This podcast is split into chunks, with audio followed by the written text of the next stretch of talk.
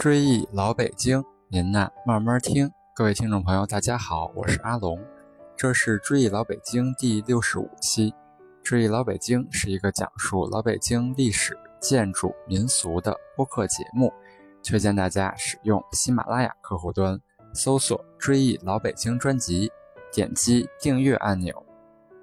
每期节目更新都会有推送提醒，还可以下载到手机随时收听。时间过得真快，立秋节气一过完，咱们中国的情人节，也就是七夕节，马上就要来了。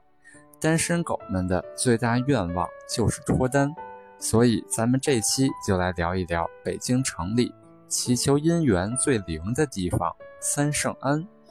好多人一听这名字，感觉十分陌生。那么，它到底在哪儿呢？其实。与京西潭柘寺和怀柔的红螺寺这些知名的求姻缘圣地相比，三圣庵位置还算近的。它地处陶然亭北里黑窑厂街十四号，就在陶然亭公园以北。上次我去陶然亭公园的路上，意外发现了这处带有绿琉璃瓦的北京市级文物保护单位，但和大部分寺院山门坐北朝南。或者坐西朝东不同的是，这里却是坐东朝西，颇有个性。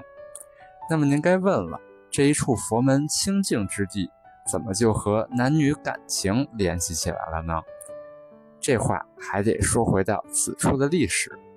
别看这儿面积不大，可历史却很悠久。原来，这座寺庙建于一千多年前的宋仁宗时期。也就是辽代的南京城时就有了，当初是用来供奉西方三圣的尼姑庵，而名称也因此而来。这座小小的三圣庵足以和白云观、牛街礼拜寺称兄道弟。从历史上看，只有始建于唐代的法源寺才能让它甘拜下风。可喜的是。这里依旧保持着千年以来的基本格局。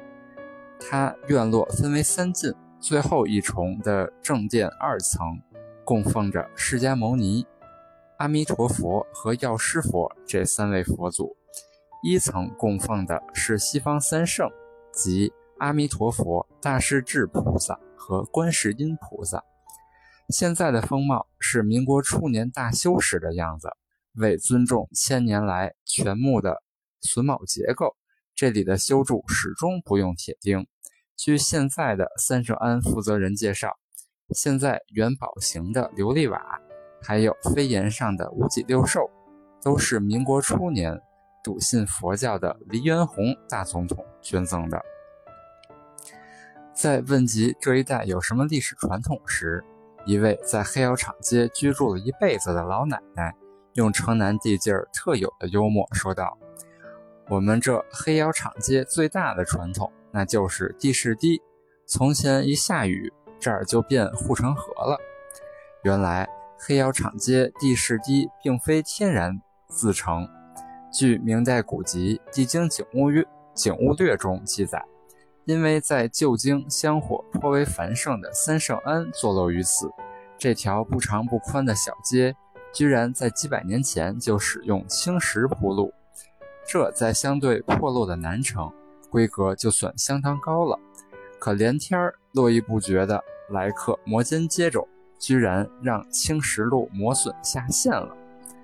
那么您该问了，比三圣庵大的名寺有的是，为什么偏偏这座小庙如此受欢迎呢？感情几百年来，广大香客不光是为了看西方三圣。不少人其实是为了后院里的一棵老槐树。这株老树至今已经有四百三十余年的历史，而种下它的人是有史记载的三圣庵出家前身份最高的一位师太。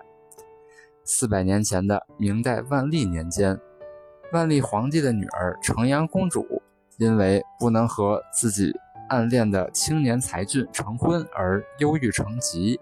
后来在这里出家，亲手种植此树，以寄相思于风雨。由此，让这里有了燕京八景外一景的三圣庵里姻缘树。这株姻缘树至今仍健在，它位于后院南侧一隅，粗壮的枝干宛如囚笼。四百年来，凡是要求姻缘的，需要取一根红绳系于树枝之上，诚心默念爱人的名字。传说没有不灵验的，久而久之，这里便落下了“天好姻缘，三圣护佑”的美名。